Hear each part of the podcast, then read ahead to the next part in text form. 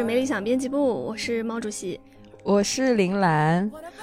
今天一听到这个配置，就知道今天一定不一般，因为上一次这个配置还是道长和道长聊的时候，，哇，对，所以所以今天我们非常非常荣幸，请来了多抓鱼的猫柱。耶大家。好，今天有两个姓猫的人，对这个太神了。然后你刚才说是猫主席，我之前就说猫柱要学习，简称猫主席。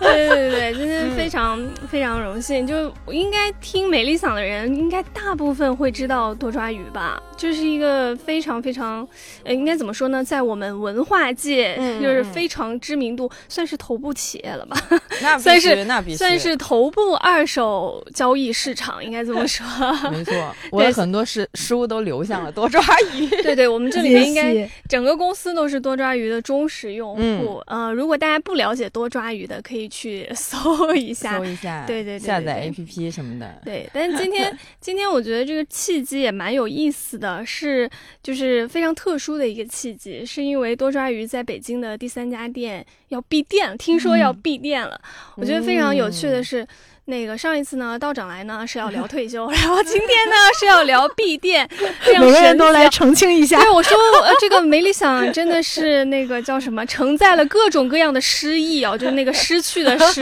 各种各样的对失意，也不知道为什么，可能非常符合我们这个博客莫名其妙的 名字也好呀，那个调性也好，嗯所以所以其实我听说这个消息的时候还是比较震惊的，然后呃，也就是赶紧就跟多抓鱼的同事们了解了一下情况，然后今天也请到猫主来嘛，我觉得猫柱是不是作为一家百年老店的第六年，居然就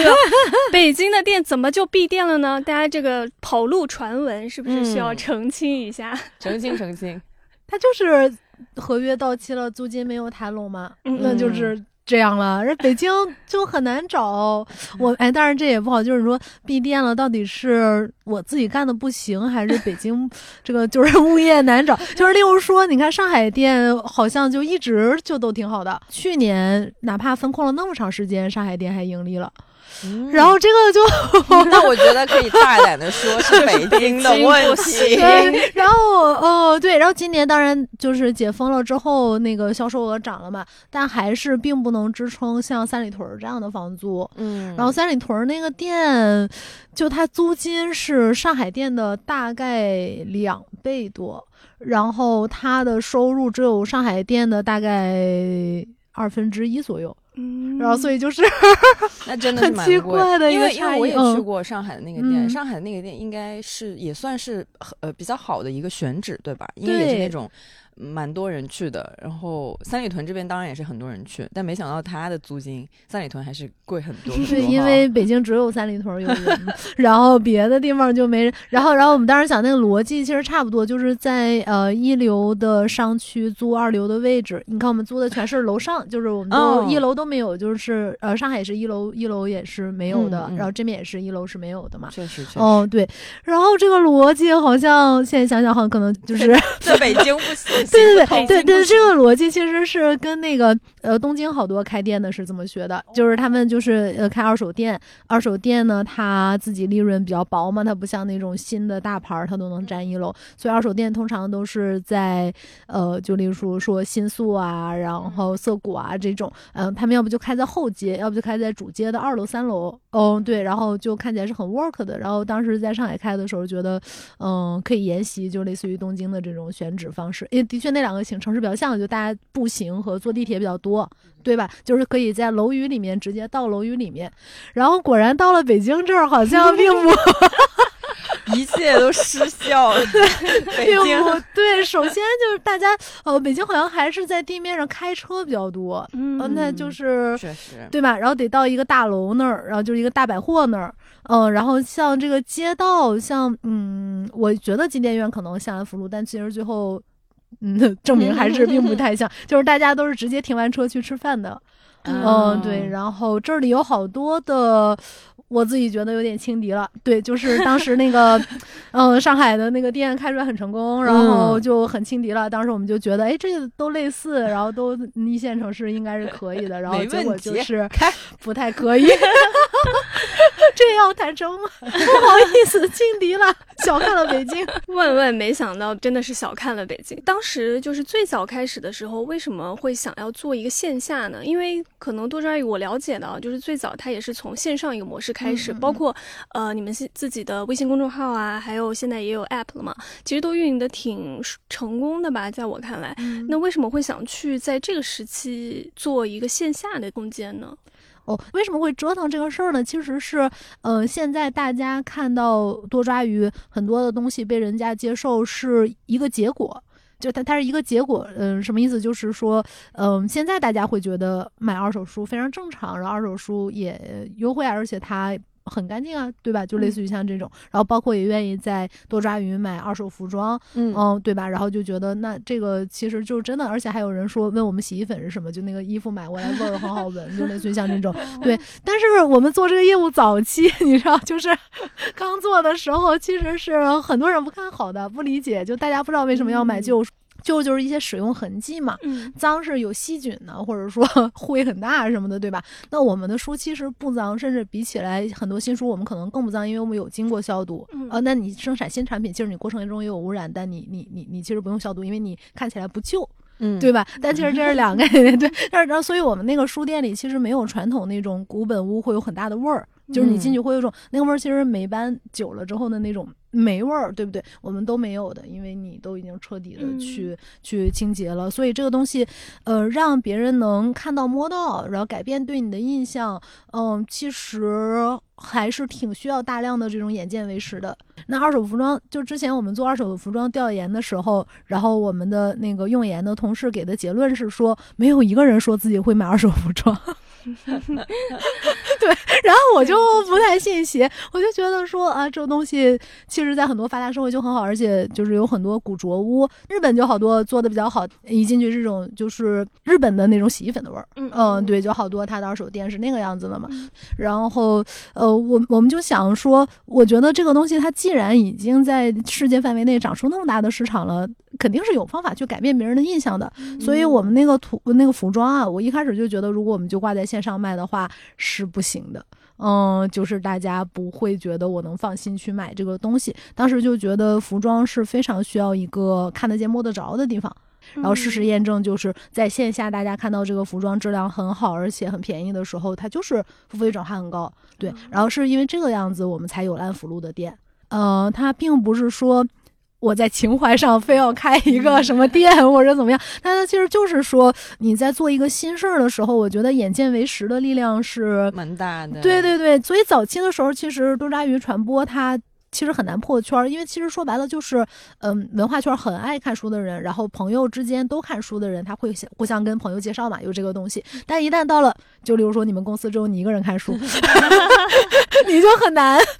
很难再介绍给同事了。然后所以就是早期好像有一个嗯增长瓶颈，然后后来就突破了吧，就是做服装之后开始突破这个增长瓶颈。哦对，早先增长增长瓶颈，我们当时就是说，就感觉就是中国还会读严肃阅读的成人内容的用户，这就不多，因为中国出版行业占比最大的就是练习册和童书嘛。没 错没错。对对对，我觉得你你刚才说的这个好对，因为我书的话，嗯我一直有在嗯弄那个嗯东西嘛。但是我第一次买多抓鱼的那个二手衣服，就是嗯在线下三里屯那儿买的。哇我就是我真的我真的是看到了之后，嗯我就觉得好像可以买一下，因为它看起来就确实很干净，然后也没什么问题。那我刚才听下来觉得，啊、不知道可不可以这么说，觉得你还是有点反骨在身上，因为你有提到刚开始，呃，比如说像最先前，呃，卖二手书这个点子，就身边的人也没有很支持，或者说觉得它是一个大爆的东西。嗯然后到后面卖二手衣服，这个你也有说到，好像调都查说没有人要买二手衣服，但是你还是坚持做了，对对而且把这两个东西都做起来，所以你嗯是，就是你有说要克服一下别人给的这种较为负面的评价吗？还还是说你就会比较笃信自己相信的东西？嗯我我就是相信所有人都看到的生意机会，他就赚不到钱了。所有人都说好，那肯定挣不到钱。对 对啊，所有人都知道这这么轻松一做就能，那很快就红海了，对吧？对对对。然后所以说，我觉得前面肯定另辟蹊径，就就好像很多的东西，它刚出来的时候，大家都很不看好，看不懂。然后后来的时候发现，哇，这个东西怎么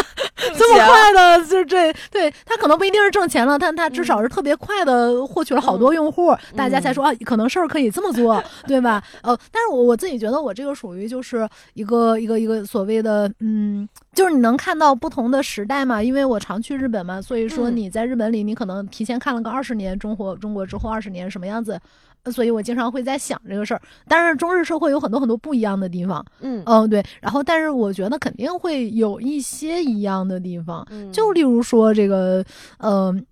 中产阶级的规模到了一个某一个数量级，然后社会没有太多机会了，然后大家开始发现自己并不能从中产升为富裕之后，然后日本就催生了好多二手行业嘛。呃，很有趣是，可能跟我们印象中的多抓鱼就是不太一样，有可嗯能我们平常就可能文化圈真的是买卖书的这个需求会比较高，所以可能对多抓鱼会有一个比较刻板的一个印象，是觉得它只是一个二手书的一个交易的嗯场所吧，应该对这么这么说。但是听起来的话，其实多抓鱼它做的要比二手书店要更丰富一点，所以想知道就是可能你现在会自己怎么去定义你在做的这个事情？哦，我们在做的事情其实它呃。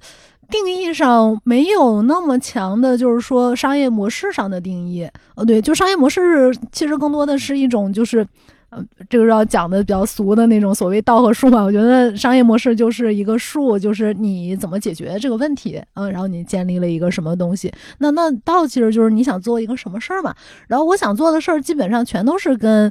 个体相关，就是呃，呃用生意的话说，可能就是做 C 端用户。那你看我做的所有的事情，好像都是不涉及到太多 to B 的成分。嗯嗯，对，你看，就是它的两端都是 C，嗯对吧？然后所有 B 的工作都是我们自己做的。哦嗯，然后接下来我们在做的好多的东西也是类似的，就是嗯，无论是我们还想做一些，就是像我们经常做那个市集，对嗯嗯我们市级要求就是你不是公司，就是你不也报名就把公司筛下去，就是你是一个个人的有品位的收藏家啊，然后你是一个自己就是做一些买手店或者什么，或者你自己是一个个人创作者，例如说有的市集有的时候是有人是写诗的、画画的嗯，然后还有的人是做手工或者什么的，就是我们特别想。我们自己做一个平台，然后我们是那个 B，然后我们其实通过一些把你的自己的操作成本简便化的方式，让很多人可以开始怎么说轻松的买卖。哦，它不一定是买卖二手，它也有可能是说买卖我自己的某种技能啊，或者怎么样的。对，然后这个是我自己特别想做的事儿。然后除了这个买卖的这一层，这个让你生活变得轻松嘛。然后将来还想做一些为个体创造的内容，或者说他自己也可以来创造内容，然后获取一些那就是精神层的一些事情。对，然后在做这些事情的过程中呢，我又希望我们不给。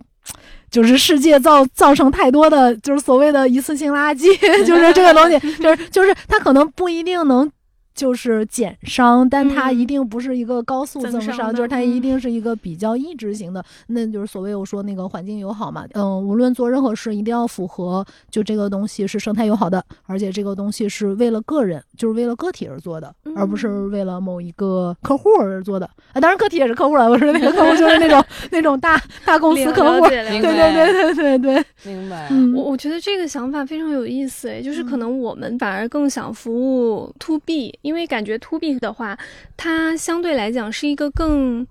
更便利，而且它的规模可能是更容易起来的一个方式。所以，我们 to C 和 to B 两条腿一起在走的。多抓鱼它更像是一个，呃，我不知道能不能这样讲，就是它可能更多是提供工具的，就提供一个平台或者提供一个工具给给用户们去用，所以可能相对来讲就会更标准化，然后也也可以就是 to C 的话，可以对你们来说会服务的更好一点，可以这样理解吗？它不只是一个工具，它可能是一个工具加一个经济体系。您看，像我们的二手做出来最有竞争力的两点，其实大部分的用户会看到供应链，就是我省了很多心，我不用自己叫快递，我也不用自己干了，嗯对吧？但其实它很依赖的是你背后一个经济体系。虽然经常被吐槽啊，就是说收购价格怎么样，就是然后 卖价怎么样，它就有点类似于说咱们设计一个一个东西，它是一个一个一个城邦嘛，对，然后呢，那个一个城邦它有很多新的移民，然后大家想在这里做点小买卖，就是个个体买卖嘛。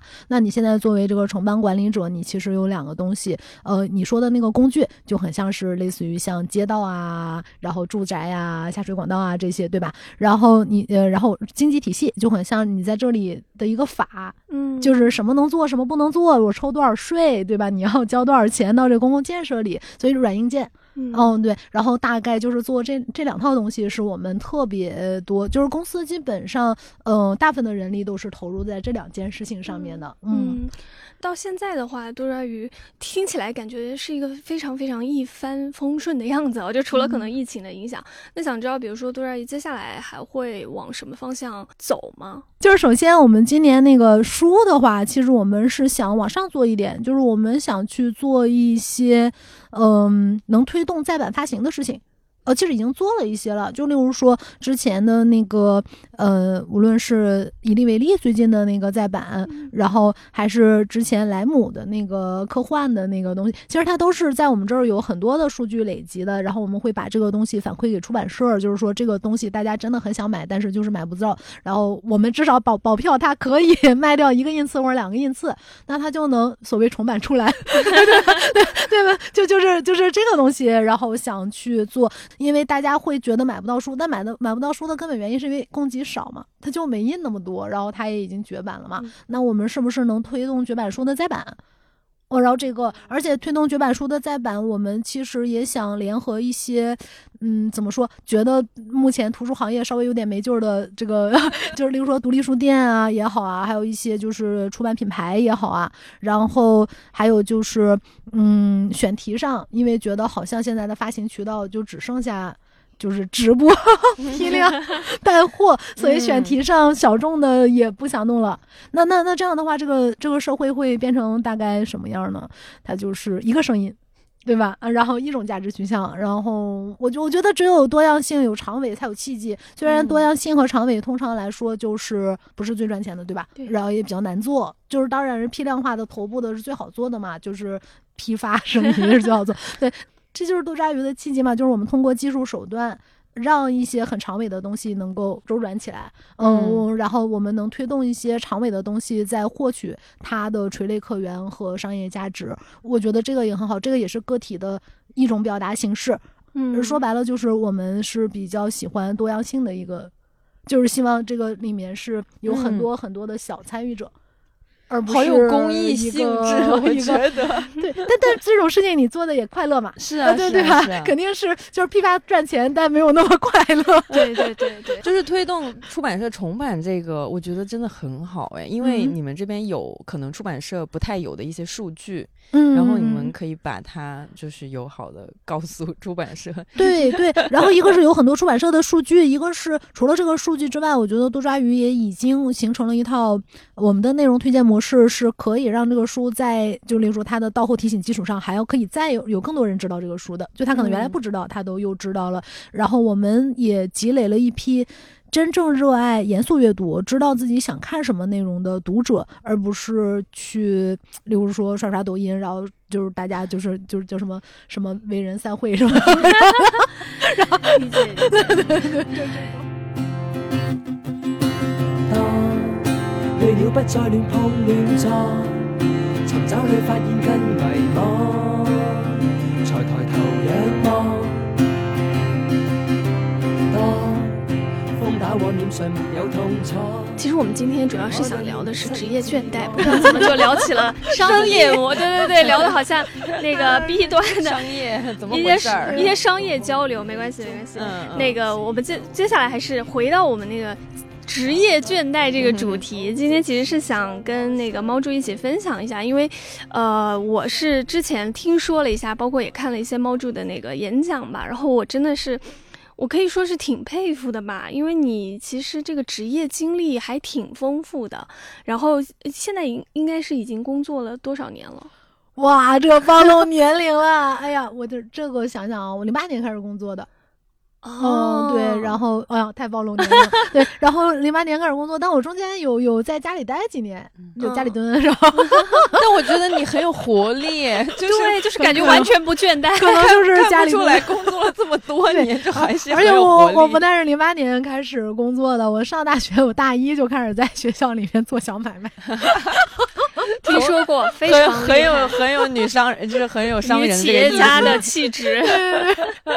太好笑了。对，就是想听听看，就是你，因为你不是一开始就创业的，对吧？啊，嗯，嗯应该说是一开始，其实，在大学就算是一种小小的一个创业。就也那也不能叫做 创业，那创业就算了。对，我觉得觉得那也没什么风险嘛，那就是做小买卖嘛。而且我我我有好多那种呃钱，其实我都是用那种通过 freelancer 的形式做的。对，就是嗯比如说上大学，我有很多技能啊，我上大学还给人家编书啊、做翻译啊，然后剪片子啊，就类似于像这样的。嗯，对，就嗯就是就是就反正反正，所以我我一直都是不是很担心失业的一个人，因为因为我我我有很多技能嘛。对吧？你你现在把我抓去给人家写文案，我也可以写啊，嗯剪片子也可以啊，拍片子也行，对对，就嗯就都行。嗯我嗯听说你最早开始就是可能大学毕业之后做的不是那种就像我们这种打工坐班社畜的工作，是从导演开始做起的，是吗？对对对，因为因为我们学校其实它就是。嗯，一个怎么说技校？我我们我们的学的都是啥？我我就这个整个人上学我就没有学过什么知识理论框架，就没有这嗯东西。就是呃，例如说你你做一个自己短片，出一个自己的报纸，编印自己的新闻，就是嗯这样，然后跟同学一起去拍拍片儿，然后然后剩下大部分的时间其实就是在游山玩水、逛艺术展、听音乐什么，就是类似于像这种。对对对，我们那个就是北京广播学院，然后对，然后后来变成中国传媒大学，然后对对，就就是 呃，当时是很很黄金时代的，就是在那个时候的我们学校其实蛮黄金时代的，我非常怀念，因为那个时候是媒体的时代。然后，但我又不是学导演专业的，那那个时候就是去想去做电视节目吧，先做电视导演开始，然后去光线面试，然后他那个面试我还记得跟选秀一样，就是我们真的以为是 是那个真人秀，因为他们就是搞这些东西的嘛。就是你，例如说你第一天去这个整个大会议室里一百多个人，然后第二天来只剩四十个人了，再过一天来只剩十个人，然后最后在十个人里面选四个人，无论待遇多低，你都觉得自己要留下来 对，就类似于像这种，对吧？然后当时是被他们说的一句话迷住了，就是呃，当时光线的副总，然后给我们这些要过来考试的应届生说，其实当今呃中国有新闻自由的地方只有娱乐圈。嗯，然后突然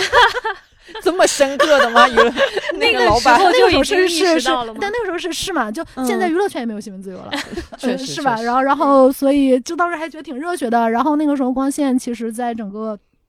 娱乐行业算是就是像就类似于某种就是黄埔军校，嗯其实真正黄埔军校应该是湖南卫视了，然后湖南台出来，然后到光线，然后光线是民营制作里面最好的，嗯，然后能接触到非常非常多的明星，然后年轻的我就被这个叫叫什么忽悠了。被这个天天来了好多大牌儿，每天都跟明星一起拍东西，然后就忽悠了。还有这个新闻自由，然后以及他们的那个剪辑系统，就把我迷住了。因为他们的剪辑系统，首先他们自己有一个特别特别全的中国的娱乐资料库，就全是那个以前拍的袋子，所以你嗯调任何一个明星的黑历史，你都可以调出来好多。然后，然后他们是最早，那我们去的时候都那么早，他们就全都是苹果 Final Cut 的系统，然后你就觉得哇，这个里面简直就是。这个工作环境是吧？然后让，但是但是那个工作就是呃，实际上就是很累，你你需要很热爱这个才能才能做下去，因为他就是没有假期，他下班可能最早要十点了。对，然后那个工作我觉得就是我的第一份工作了，其实跟大家理解的职场很不一样。然后我当时想我，我在那个时候好像没有任何职场能力。就是情商非常低。我我只有很多专业能力，所以我经常把这个分得很很很很清。专业能力就是说你能让一个作品嗯做出来，啊，呈现的好，对，然后你能呃 deliver 给这个市场嘛，就是嗯。观众能看到。对吧？嗯。特别好，但好像这个圈子里大家职业能力都比较堪忧，情商都非常低。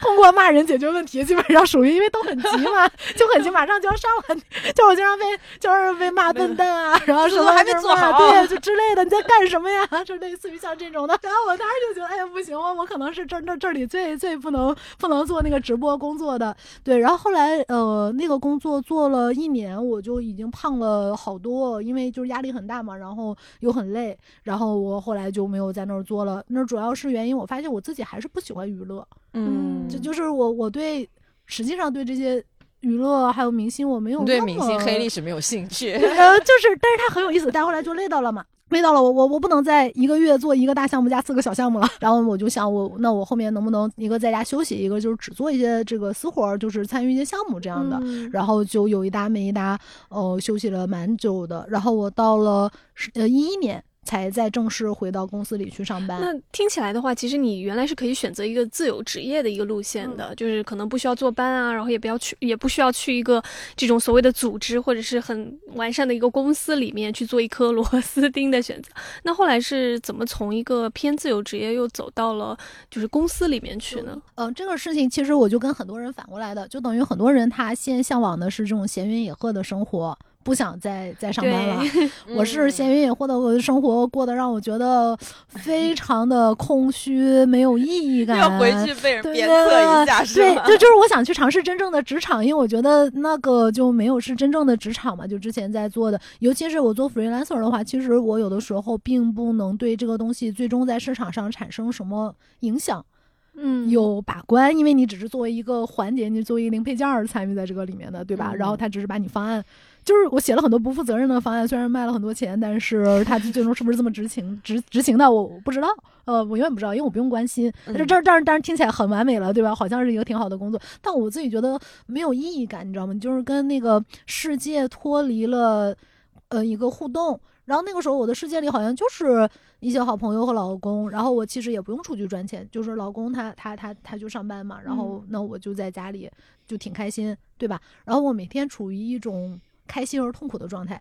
就就是开心而痛苦。开心是 就是你表层上的就是情绪是很很就是呃就所谓你的自我本我的那个，因为你没有压力嘛，然后你没有什么呃可以担忧的嘛。而痛苦是来源于就是你的自我实现层，你你你好像无法自我实现，然后你最可怕的就是感受不到欲望。因为你什么东西都很完满了，你感受不到欲望，但是欲望其实是人活下去最重要的东西，就是你要有欲望，你没有欲望，你嗯 对对，你不能成就什么东西，我感受不到自己的欲望了。然后那这个欲望，我觉得通常人有欲望的时候，应该是比较，嗯，就是在表层的那个层面，他应该是比较痛苦的，呃，他才会有欲望，因为他要解决这个问题。那你嗯表层没有问题，那你真正的痛苦就是空虚，没有欲望，那那个更痛苦。我自己觉得对。然后我就记得我我有一天，呃，老公上班了，然后我自己去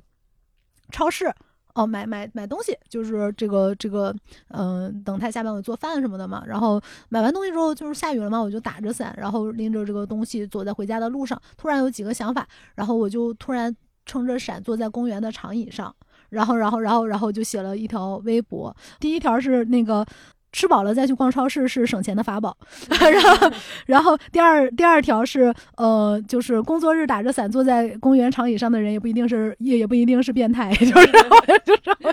只然后是空虚了而已。对，然后第三条就是人活下去果然还是靠欲望啊。对，然后当时我就想想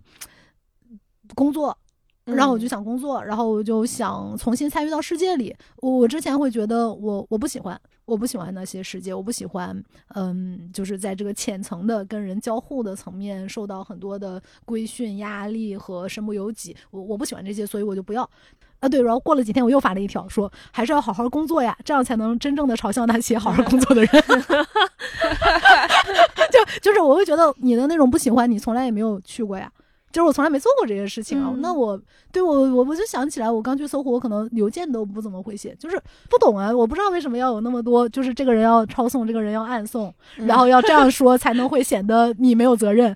对吧？就是我在想，这在公司工作的时候，不是应该赶紧赶紧把事儿解决了搞这些有的没的。对呀、但是我觉得那个就叫职业能力嘛。嗯嗯，对，前面这个赶紧把事儿解决了，叫专业能力嘛。对，然后，然后我就想我，我，我，我，我，我，我不能这样直接去鄙视人家，说人家做的事情没有用，然后我应该先真的在那个路径里面，我能做得很好。我觉得才有资格去说这真的没用。然后呢，去了搜狐，就是呃第一次在这种叫体系，嗯嗯，体系系统里面上班。嗯，对，嗯然后待了大概多久呢？在搜在搜狐待两年，对，两年，然后后来就去知乎了。知乎，然后后来再去阿里。哦哦，这个样子，后来就自己创业了。然后在搜狐的时候呢，嗯、我记得特别。呃，有印象深刻的一点就是，我去上班第一天我就晕了。发生了为什么么晕了？我不知道，我我当时我我没有我没有坐过班儿啊，然后然后然后然后就是到了那个搜狐的那个办公楼里，上午开了一些会，然后下午面对着 电脑和邮件，然后办公室有一些轻微的噪音，我还记得那个场景吗？就反正就是就是。办公室就是正统的办公室，嗯而且搜狐的办公环环境说实话挺好的。然后，但不知道为什么我就一阵眩晕，我就不行了，我就是觉得特别想吐，然后就是特别晕，然后然后我当时就不行了，然后我就跟 领导请假说，我太我太晕了，望洋还没有习惯，上班，然后让我让我让我回家，就是就是我得回家待会儿。然后当时领导特别好，我很喜欢那个时候，就是在搜狐也认识了好多好朋友，然后他就他就说，那你就先回家缓缓一缓吧。对，我本来以为是那种就是呃描述的晕法，没想到是真正意义上的眩晕了吗？对，然后就就就是我我我回家我就还还想了挺久，我要在这个班里实现什么。然后那个时候一一年快年底了嘛，然后我就记得先是你去了大公司，你得适应一段时间嘛，就是还是不会自己主要负责一些项目，就是别人带着你，你去参与这些项目。嗯呃，因为当时电视行业开始落寞了。嗯，然后互联网视频开始崛起了，呃，所以有一个职场迁徙，就大家就就就到那边去了嘛。然后那是我怎么进入互联网的，其实就是媒介迁徙。所以我对于流量和广告商是怎么从一个媒介迁徙到另外一个媒介的这个事情非常敏感，因为就完全经历了这个这个这个时代，就看到曾经最赚钱的公司落寞了，然后对吧？曾经被鄙视的公司就崛起了。从最开始就是一进搜狐就进入这种所谓的组织系统里面吧，然后是一个眩晕的状态，真正晕过去了。但其实从搜狐到知乎再到阿里，也应该是经历了蛮长一段就是这种职场了吧。哦，对对对，但怎么坚持下去？就从开始晕，然后到最后，你是一嗯直都是很喜欢呃攻克难关的那种吗？对，就是给自己一些不可能完成的目标嘛。然后就例如说这，这点我真的要提一下，因为我昨天听到这个时候，我整个有点惊住，就是我第一次听到有人把上班当做一种 game，对就是啊游戏的感觉，对然后就像打游戏一样，就是一刻一一个一个难关去攻克，所以你是很喜欢这种状态。对对对，这个就是就是那那天那个呃跟同事聊嘛，就是我上班的状态就是玩游戏的状态，那玩游戏的状态就是你看你想你玩游戏的时候你就尽量去死，不是吗？对吧？你就尽量在遇到一个会死的关卡，你就尽量尝试去死，因为你知道你不会真的死。嗯那为什么上班的时候你不是这样的？哇，这个心态很就还挺挺厉害的，因为嗯。因为这种可能是需要，一方面是你自己本身有很强的那个能量，嗯就是你能够有这个能量去攻，说说我我一关一关这么难的关，我一关一关去过，啊，然后还有一个是很重要是，可能需要相对来讲没那么多后顾之忧，因为你要知道说自己其实没有那么多可以损失的东西。对，这个这个其实原因就是有的时候我就是特别不爱讲以前的职场经历的一个原因，就是说呃它并不是每个人都能做到的，所以说这个东西并不能参考。就例如说，那我不上班，我的确可以接任何的私活儿，我挣的并不比上班少，我只是觉得那个很没有意义。嗯然后还有就是因为我很早就结婚了，然后所以说我也没有什么特别多呃孤独啊，没有人去支持我啦，没有人什么，就老公一直也会就是很很去支持你。女企业家背后的男人也很 重要啊。对啊，然后所以说就等于说 你你你个人的问题你解决了嘛，就是你安全感的问题，其实你你解决了嘛，你那你当然就可以努力去死一死。嗯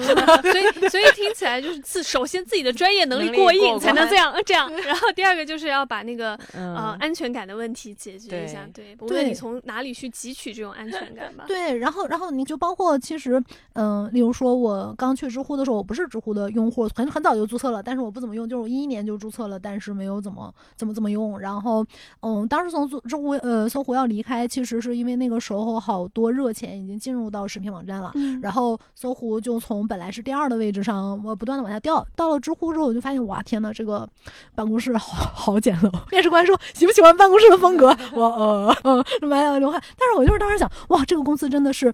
有非常好的底子，而且我能看到一个公司是怎么从零营收，因为当时它没有任何收入，呃，去做起来的。然后我觉得这个对我来说太太不可或缺了，因为呃，我之前进入的公司全是上市公司，嗯就是我去了，人家都已经就是一个很大的体系，我觉得我根本不可能一一一秒钟做一个上市公司，对不对？我很需要去看这个公司零营收，没什么人知道它，到它有营收了，然后他怎么做起来了，这个过程我我非常需要学习。还有就是他们没有人知道我怎么对我不认识的用户讲故事，嗯就当时我去的时候还没有，就是面试什么的，那时候还没有要开放嘛。然后后来要开放注册了，所以他们是希望要有增长的。但是我怎么能让知乎变得更大众，就是大家都能知道这个东西，或者是说让它更。觉得大家能明白它这个很复杂的一套东西的价值，对吧？就是它那个价值其实很虚，嗯对 对？然后你你这个怎怎么能让人明白这个价值？我觉得就挺大展身手的一个一个一个机会。呃，所以知乎其实实当时也给了你比较大的一个空间去施展你的技能，是吗？也就是这个样子。其实我我我我找工作的时候，其实跟大家很多人都是相反的，就是别人都喜欢找好老板，我跟着这个老板能学到东西，我没有，我就看这个公司什么阶段，然后、哦然后老板越糊涂越好，是不是？老板很糊越涂，给我糊涂给我 给我空间比较大。不不，但是你这个很重要，就是你你其实不看呃公司的可能，比如说那个管理层啊或者老板，也不看业务，但是你看这个公司的发展阶段，呃这个我觉得还挺不一样的。个那个老板他需要是一个好人，他一定是一嗯个不不不会作恶的人。我觉得这个对嗯对，这个很很很重要吧，。但是你嗯选择的时候，那个每一次转职然后做选择，那个敏感度就真的像你说的，你会很能够看到那个市场导向，或者说市场往哪里走。因为你看，从光线基本上你都是在一个黄金时代进进入了一家很不错的公嗯。司，然后包括知乎，它虽然是当时你进的时候，可能它是一个非常初始的状态，嗯但你发你看见了它可能未来是有一个空间的，然后是嗯。有一个发展的向上发展的一个对。对对，因为当时去知乎的时候，我自己就想啊，我我之前在搜狐做，在光线做那么多，其实本质上来说都是做的是百分百是别人的事儿，我只是把那个事儿给落地的非常好。所以这东西到底是人家那个人家体系已经在那儿了，就是换一个谁来做这个项目统筹都差不离儿，还是说我有能力把它推出来？呃，所以我不知道。呃，我不知道，我我需要一个东西，这个东西没有那么多人知道，也没有那么多人夸它好，然后我去让别人觉得它好。嗯，来证明我自己是不是在 marketing 这个领域里面自己是有这个强烈的通过内容感受、嗯感感动其他人的一个一个一个能力的，所以就选择了知乎。嗯，嗯在知乎大概待了多少时间？三年呢？三年，嗯然后就去阿里了。对对对对对。当时怎么想的去阿里呢？哦，但 又这是看到了市场的流量，哇，这 是我第一次讲我的职业故事，真的，这是我第一次，因为我就是特别不喜欢提自己的的的的职业故事，就因为我原来就是很喜欢二手的，我在大学的时候就做的嗯小买卖，就是买卖我的书、影音碟儿还有衣服，然后我自己是一个逻辑力比较强的人，我更适合做系统。嗯平台，就是我我我我不能自己去挑这些东西，嗯然后所以我觉得那我必须得在别的企业学习怎么做一个企业之后，我才能自己做，不然我嗯我做不了，因为我这些东西太太弱了。嗯对，那在知乎我就有点儿明白了什么是从零到一嘛。我我当时觉得知乎的这一段儿跟之前在别的公司做的这一段儿加在一起，我已经够了。我当时还跟周源说，呃，知乎就是我最后一份工作，我之后要自己创业了。但那个时候就是一五年年底的时候，我就开始研究闲鱼，因为闲鱼那个时候还没有那么多人知道。然后，呃，但是我自己能观察到它上面的流转率非常高。然后，而且那个企那个产品非常简洁，根本看不出来是阿里巴巴做的，不是黑，我不是黑谁，说明只要没有那么臃肿的官僚，产品经理的素质都是很好的。好，因为因为闲鱼是内部创业的项目，呃，但它不是一个上面拍下来一定要做，嗯而是内部我自己剪了一块儿东西，所以它还是可以对保持很简洁的一个东西。哎，刚好就他们就来联系我了，我就我正在研究它呢，他就来联系我了。我当时想我创业，我我怎么能跟闲鱼有点不一样的地方？然后我想哇，这一个打入内部的机会 立马答应，赶但是也没有没有立马答应，因为嗯我对于阿里巴巴还是有很多疑虑的，因为他毕竟我觉得性格肯定跟我不合嘛，他就比较官僚嘛，对，然后。呃，但是其实去了之后觉得还好，没有那么官僚，就是很很奇怪的一件事情。去的是闲鱼的对闲鱼但对，呃，闲鱼，但闲鱼其实就是属于大淘宝。为什么他们会找我呢？原来的原因是因为他们理解这个双边交易啊，跟社区是一样的。哇，这个跟我的理解一模一样，而且这个逻辑我当时跟老板说过，老板不信。我说最适合做 C to C 交易的，其实豆瓣、知乎都可以做。嗯啊，因为因为之前那个 Facebook 就做过自己的 marketplace 嘛，但他那个他他的信用累积是靠你这么多年在上面你发的你个人的日常记录，嗯呃，它带来的信用和真实感，其实它的伪造成本是相当相当高的。嗯哦、对，它是相当高的，就是你持续日复一日的给提供，它比什么芝麻信用分儿这种东西要、要要要要可信多了。所以他们也觉得说，哎，咱这个双边交易其实最关键的是人人到人嘛，就是嗯。其实我觉得这个想的特别特别对，然后我就发现闲鱼他们把这个事儿想得很清楚，他们没把这个想想象成交易，而是把这个想象成社区，非常对。因为天猫是 B to C，嗯对，这个就不完全不一样。前面是 B 的逻辑，跟这个前面是 C to C 逻辑，你两边都是用一种零售的思思路，然后重视这个个体感受的思路在做，这才对。所以咸鱼长得快，我觉得他们那个那个嗯社区洞察是非常好的。然后，然后。呃，我就想去了，因但是这个社区洞察光好干也不也不能打动我。他们想去的最关键的是我，我只有社区洞察，但是我对于社区上怎么长出来交易，我嗯，我我我我不知道，我不知道。呃，阿里太擅长做交易了，它是中国最擅长做交易的公司，太太牛逼了，什么样的交易都能做，有各种各样的交易形式，我觉得好牛逼。我要去中国最牛逼的交易公司学学人家怎么做商业的。对，然后就是商业的想象力，嗯嗯、我一定要有商业的想象力。我觉得阿里教我好多，虽然我我在阿里就待了很短的时间，因为我很短的时间其实就想清楚了我自己的项目要怎么做了。这个职业路线真的太厉害，你真的是把职业路线发挥到极致，就是嗯每一份工作选择，比如说从从最开始专业技能过硬培养出来了，然后到第二段知乎就是从零到一怎么来创造一个、一家公司、一个一个一个企业、一个组织，然后第三段就是目标感非常明确的要去学对学嗯会，就真的非常厉害的是，你每一次选择，我感觉目标感都非常明确，然后最后再回到自己的初是。心，就是去做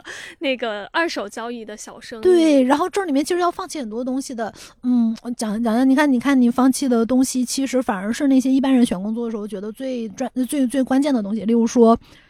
非常非常体面的工作待遇，对吧？然后，例如说股票大量的，然后，但我我自己就会有一个想法，但是放弃的时候，你说，哎，我这人心里完全不挣扎，见钱连眨都不眨，也不可能，我又不是神，对不对？那那些钱对于一个就是二十岁、三十岁的人来说，他至少比我能就是拿天使轮拿到的钱还多。嗯对，但是我当时想的一个事情，第一件事情就是时间重要还是钱重要？就是时间最重要，就是尤其那个，我觉得人的黄金时间就是三十到四十五岁的这十五年，我我我我一秒钟都不能浪费，我这个是非常，所所以我疫情期间非常沮丧，我天天就在浪费时间，因为我什么也不能干。嗯就非常非常沮丧，然后就非常沮丧，觉得人人都快死了，就是那种感觉。然后，然后，呃，那个放弃的东西，但当时除了我觉得时间重要，我还想明白了一点，我以我对资本家，大家都是老板，谁谁谁谁都知道 谁，对吧？以我对资本家的了解，他能给我这么多钱，就证明我值比这个更多的钱，我随时回来拿这个钱都是我的，对不对？就就是就是这么想的。我这就是 一些盲盲目自信，盲目自信。太厉害了！我真的有震惊到，我这作为一个基层员工，就是从来都不敢这么想，需要需要获得一些这样的那个对思想你肯定帮他挣到了更多的钱，不然他嗯为什么要给你这些钱啊？嗯，对吧？就所所以所以就就觉得那随时回来拿就没关系，啊，对吧？然后我就就就大胆一跃，纵身一跃。对吧？嗯那其实是这就很像蹦极嘛。然后蹦极的时候，只是说嗯你现在那根绳绳子是你想象的。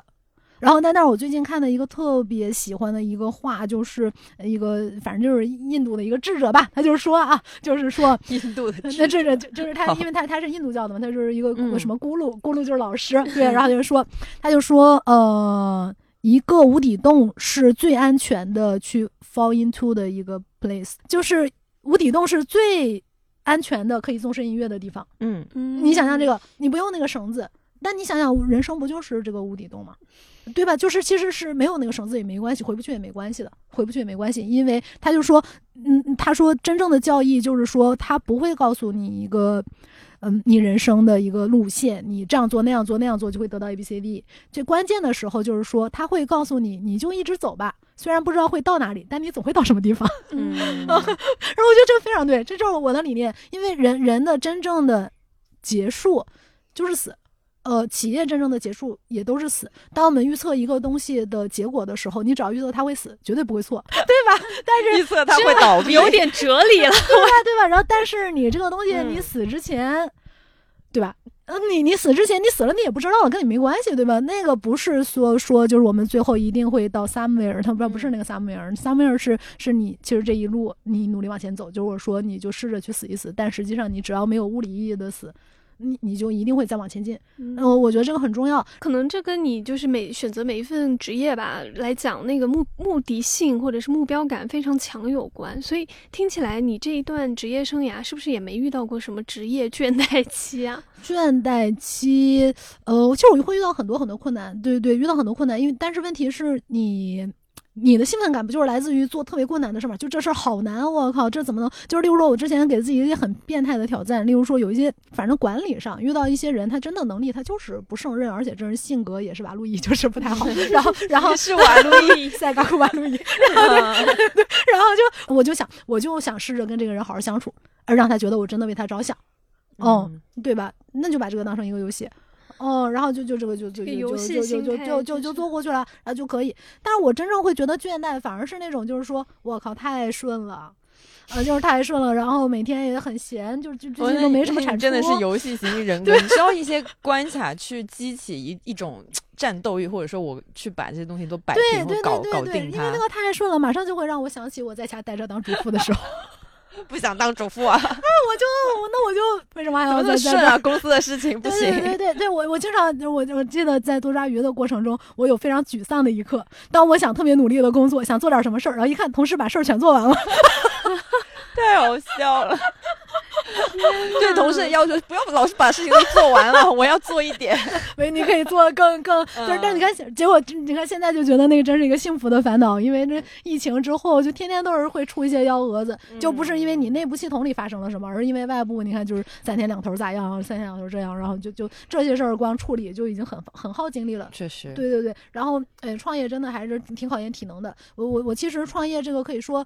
嗯，就怎么说，你要求你实际的在班儿上的工作时长，那肯定没有在就类似于说在光线啊，在阿里啊，那那么就是很很辛苦啊。就是，但那个他要求你脑子到位的时长是非常非常长的。嗯就是你不能脑子一刻的缺席，这事实创业真的是很考验一个人的这个。如果你没有这个游戏的心态，我我觉得创干创业大概率你是很痛苦的。对嗯对，就是很痛苦，因为肯定遭遭事儿比乐事儿要多多了。是嗯是是是，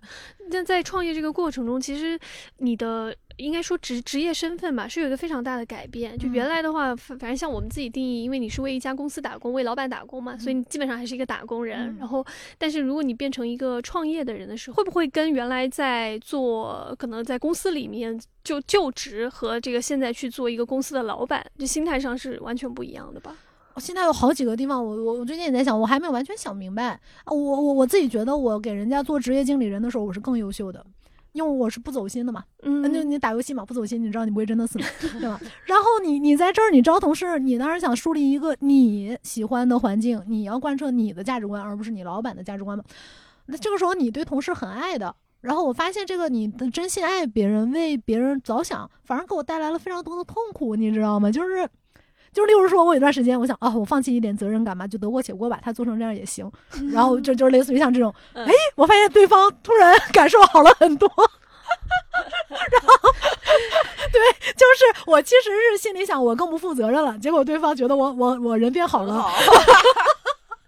然后哎，我就觉得这个这个的确是给我上了一课。就就是你以为的爱，其实可能对别人来说不是爱。对，因为嗯我我自己遇到的一个比较大的一个困惑，就是可能从原来其实我们是做专业性的工作的，就是你你有一个技能，然后呢，你这个技能在这个公司里发挥到很好，然后慢慢的可能老板就会希望你往管理的岗位去转，因为这是一个非常大的一个转变。嗯就其实专业的我自己是感觉哦，就是走专业路线是轻松的，因为你基本上一个人单打独斗就可以了，然后你把事情做好就可以了。但当你变成管理的时候，你其实就要跟人打交道，然后你更多的不是说你你自己本身去把那个事情给做做了就行，而是你要带着一群人，或者说带着很多人一起帮你把这个事情完成。但对对我来讲的话，这是一个更难的挑战。我就是我一开始就经历你这个阶段，就是说我从一个职业人到一个管理者，我希望所有的人做的事儿都跟我一样好，对吧？嗯、然后就是这个这个东西，然后 发现实现不了，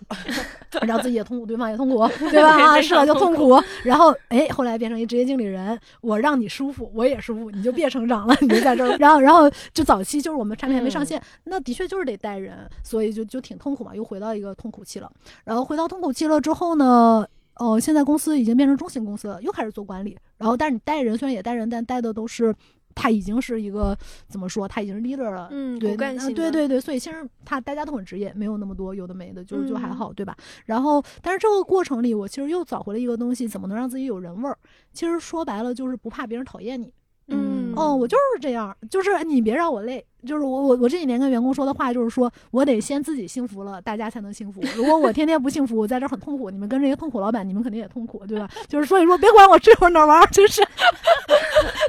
哪儿玩儿，就是我就是要出去玩儿，对，就类似这样的。我也不管你们出去玩儿，你们就也 deliver，就我们就是大家就是对吧？就是别别在这儿演一个职业经理的，嗯就是所有把这自己的人格性剥裂。我现在就是把人格性贴回来，但是是一种自洽的形式，嗯而不是有一种造成伤害的形式。你贴回来的是正面的那些情绪，嗯就比如说你跟大家说，我这样才会幸福，我这样说是为了什么？我在这儿说错了，给你道歉，就类似于像这样。嗯对然后嗯这个呃，对对对对对对对，然后所以这个又回到了一个做自己的状态，嗯但是这个做自己的状态是，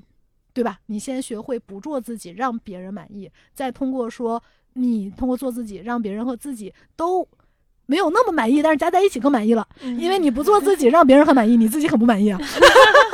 对吧？咱两个六十分加在一起一百二十分，然后我让你一个人一百分，我零分，我这还是各自都六十分吧？对，因为你现在肯定会接触很多年轻的同事嘛，或者是说刚刚入职场的啊，也包括也有一些可能已经很有经验的经历的同事们了。你在跟同事接触的过程中，会会感觉到他们对职场其实是有很多困惑的吗？我感觉好像来多抓鱼的同事好像没有什么职 职场诉求，怎么回事？好像有很强的专业成长意愿的诉求。例如大家经常提的就是说，哇，这些老师做的东西好厉害，自己还差好远。就例如说，谁谁谁做的文档好好啊，我也写不到这个样子。嗯嗯，就类似于像这种吧，好像哦，对，这跟我们招的人也有关系，因为我们招的大量招聘其实就是工程师。嗯哦嗯，对，所以好像他们不是太多职场，更多来说是怎么进步，对对，嗯技能的进步，然后包括产品也是一样的，就我怎么能，嗯，整体非常扁平，所以还没有到有这个叫。嗯，官僚感的时候，无论是哪个，好像级别都不超三层，就是从最上面厂长到下面的一线，然后我们这边就是从我到一线开发，嗯嗯，就是不太超三层，哦嗯，所以就是对对对，比较容容易能互相看见。那你要就在总部来说，总部就是你看，像我们像像我们一条业务线运营就一个人，对，就剩下全是产品研发，一个人运营就一条业务线，对对，就是剩下就是产品研发，这么。厉害！其实很多大公司为什么很多人会没有成就感，或者说做我做这份职业就觉得自己很像螺丝钉，或者说他真的在工作上找不到意义，就是因为他被切割的太厉害了。就他他只是这一长条可能完成的工作线上面的一一环，所以他既不对上端负责，也不对下端负责，他就是对眼前这个，所以很多时候会觉得很没有意义感，因为你觉得。我这个事情做做成什么样，好像影响也没那么大，所以就算。但是多抓鱼听起来好像是一个更更就是压扁的一个状态，所以一个人他负责的那那一条线会比较完整一点，是这样吗？哦、是的，但是这个其实我自己觉得啊，有有的这样的大公司的切割哈，就是我觉得他在老板层都是很清楚的。嗯哦，对，然后他后来为什么会产生人员臃肿啊？其实很多时候还是官僚制的问题。对对，你例如说啊，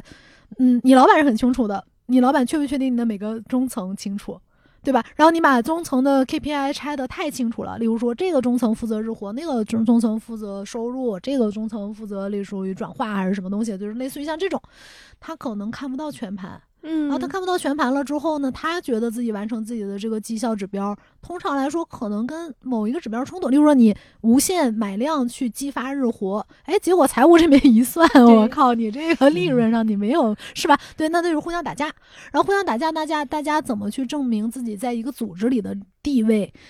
当你已经看不到整个市场的链路，就是整个市场的价值是怎么被完成的之后呢？你在组织里的地位通常是由你在组织内部的话语权决定的。嗯，那也就是你管多少人。为什么所有的大厂的这个中层都猛加海抗，一定要就招进招官招，然后然后老板就是说啊，你怎么招这么多人裁裁裁，然后下面的中层招招招，对，然后就是，然后就这还是一个呃难题吧，就是官僚体系设计嘛，对，然后然后我自己觉得。哎，对，这就有点扯远了。就是像那个马克思韦伯，他就是说官僚体制的几个特征嘛，就里面一个非人化，其实很重要的嘛，就是对着指标化、非人化，然后就是你你你只对自己的这个行动命令负责，然后对他是对这个东西。听起来怎么那么机器人呢？然然后，所以，所以我自己在想哈、就将来这种他只做管理，他没有任何专业意见的人，呃，听起来还挺适合被某种机器代替的，就是它可能是一个决策，呃，就不是决策机器人，它可能是一个管理机器。嗯，嗯对。然后，但是这个东西呢，如果你变成管理机器呢，我又去想到一些问题，它又涉及到了就是你对员工的一种监控，就是你的 leader 也监控你嘛，但是他通过人化的监控，你会觉得是隐私的或者是。呃，温情的，对吧？机器如果监控你，首先它它是非人化，它是异化的，那你肯定会觉得恐惧。它虽然可能最后的结果是比这种人非要抢地盘儿，因为人才要证明自己，机器才不要证明自己。对，然后然后呃，可但可能也会导致一些问题，我觉得挺难解的。就你刚才说的这个，这这个看起来就是很难解。你看，其实一般老板他最关注的就是人力、财力。人力财务对吧？对人力就是就是我把这个资源投哪儿了，然后财务就是这些资源它造的它变成了什么样的利润哦，对、嗯对。然后那，我没有觉得他们老板就是变成这样是老板不行，而是可能是说的确，官僚制这个东西，无论在政府还是在公司，虽然它就是非常低效，但它非常稳妥。嗯然后现在好像并没有出来任何一个新的东西可以代替代它。它，对，所以我们只能接受大家就是在一个很不完美的制度下面在 run。这个回到头，为什么说我我特别想去做个体，嗯，然后我去做一个自动体系，然后个体就在上面，你不用管这些什么什么垃圾官僚，然后上传下达之类的，还写 PPT，对吧？然后你就做你自己，然后你就做呃面向市场的创造就行了。这是我的一个理想。嗯这是我的一个理想，我特别感兴趣这个话题，所以所以我我假如我做 C to C 的话，肯定也是往这个方向去初衷。这是为什么一直很强调个体，因为我会觉得，因为官僚整个非人化的这个属性，它就是这叫所谓就是公司公司制后工业革命时期，越来越多人从叫叫自给自足的生产里面卷入到，就是它是被卷入到一个现代化进程里面，它非人，它它非人的话，它就找不到自己的价值。对，那比如说像多抓鱼的话，嗯。可能呃，在多抓鱼里面，人味儿是比较重的一个东西。那那你觉得多抓鱼它现在，我不知道你们的规模大概有多大，但至少如果是一个中型企业的话，其实可能很难避免就是这个管理架构啊，还有包括这种制度性的设置。多抓鱼会用什么其他的方式来优化这个就所谓的官僚制吗？我我这儿觉得啊，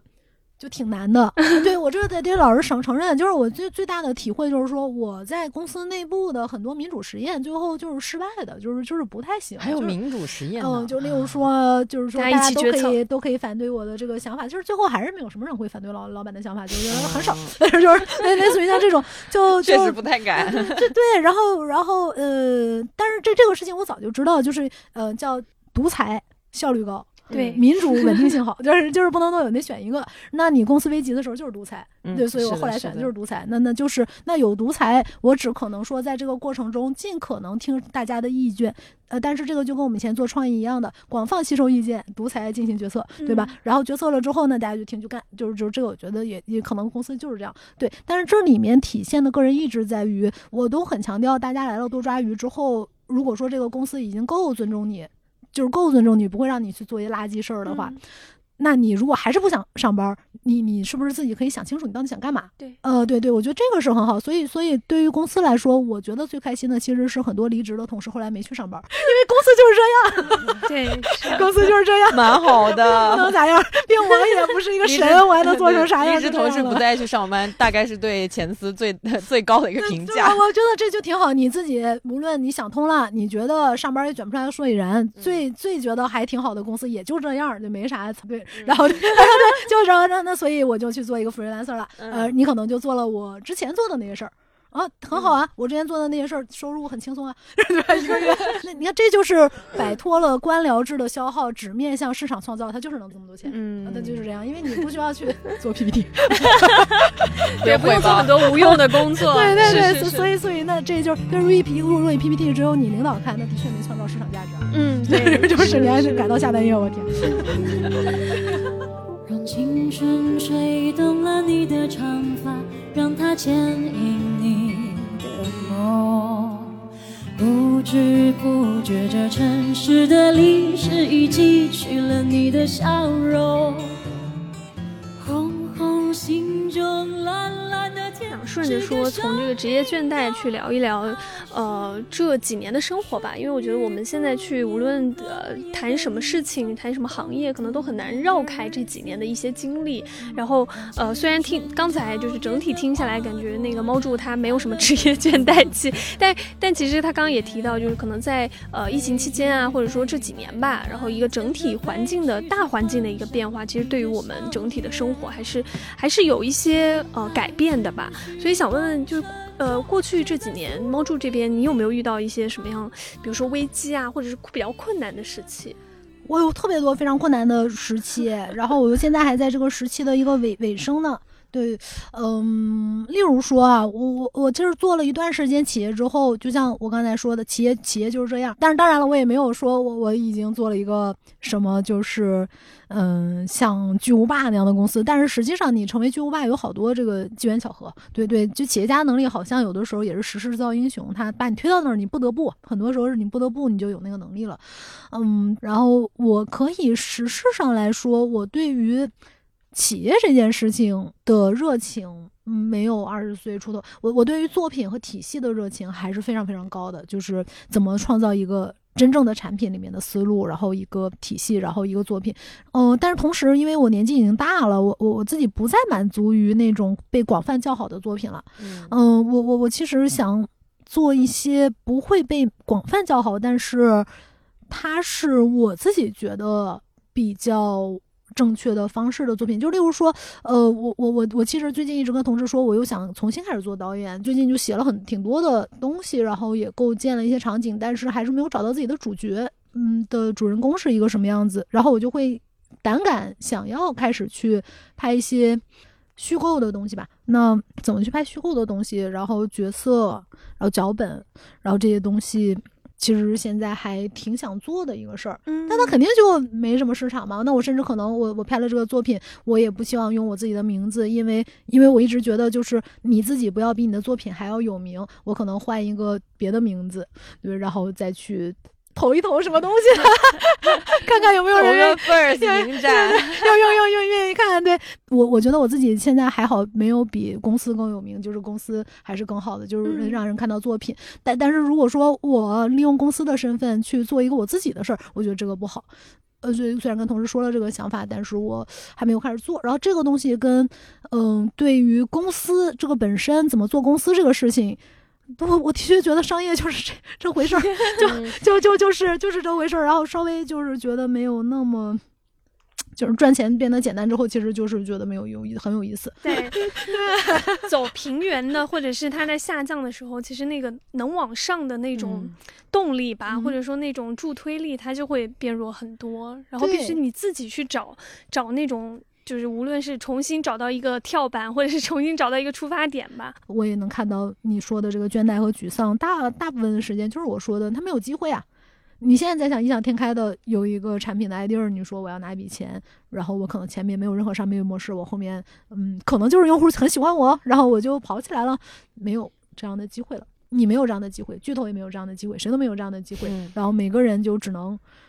待着。对，然后对，那你在这个时间点，为什么我会想去做 to C，然后或者说去做个体的生意？而且最近看那个阿里变革，我其实非常同意马云的观点，他就说将将来是淘宝重新开始淘宝的时代，是个体的时代，我非常认同。我当时在在在在公司就说了，就是跟日本一样，你去商社里卷成部长的机会已经没了，但是你去街上开个拉面店，你这么一个大学生这么聪明，只要你敢创新，苦于去愿意用热水缸泡拉面，你一定能赚到钱，你不会活不下去的。所以我们将来会有非常非常多很好的小个体的生意，或者是小个体的品牌、小个体的创作者。虽然他们变不了一个大公司了，但是我觉得不失为一个新的好时代。嗯嗯嗯，对，其实那个感听下来，感觉今天就是掀翻公司组织形态的一期，就是要要打破这种公司大的冗冗余的一种机构化、官僚化的一个组织，然后呢，让个体本身。就是重新发挥价值吧，我觉得也嗯还也是一个蛮好的理想。就是未来可能它真的趋势就是这样，包括现在，其实我也觉得很多公司在一个解体的一个状态，不是说倒闭或怎么样，而是说它慢慢的会拆分成更小的业务，或者说更小的一个形态。包括像比如有一些同事们，他虽然离开，但是就他成为了一个自由职业者，其实也可以过得还挺好的。嗯，我觉得挺好的。然后呃。刚刚听猫柱说，就是你又是一个重新出发的状态了，因为会有一些自己的想要表达或者是创作的一些作品的欲望吧。你是怎么一直保持这种重新出发的动力啊？好像不用保持，它就是自然而然的。然后我我我当时就是我之前对于我自己的赚钱，我就有一个观点，就是所谓的创作赚钱这些事情对我来说是自然而然的，除非我老年痴呆了。但是我已经老年痴呆了，我也不用在意我自己创 创作，我啥都不知道了，我在意它干啥？所所以我我就经常觉得人要保护好脑子。健康要健康长寿，保护好脑子。对对对，健康长寿最重要。就健康长寿，只要健康长寿，其实其其实不会断，就我就是就就就都可以。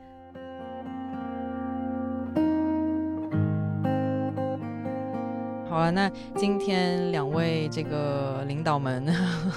聊天，然后我我就在隔壁一个陪聊的状态，大概就聊到了这边。就是如果大家对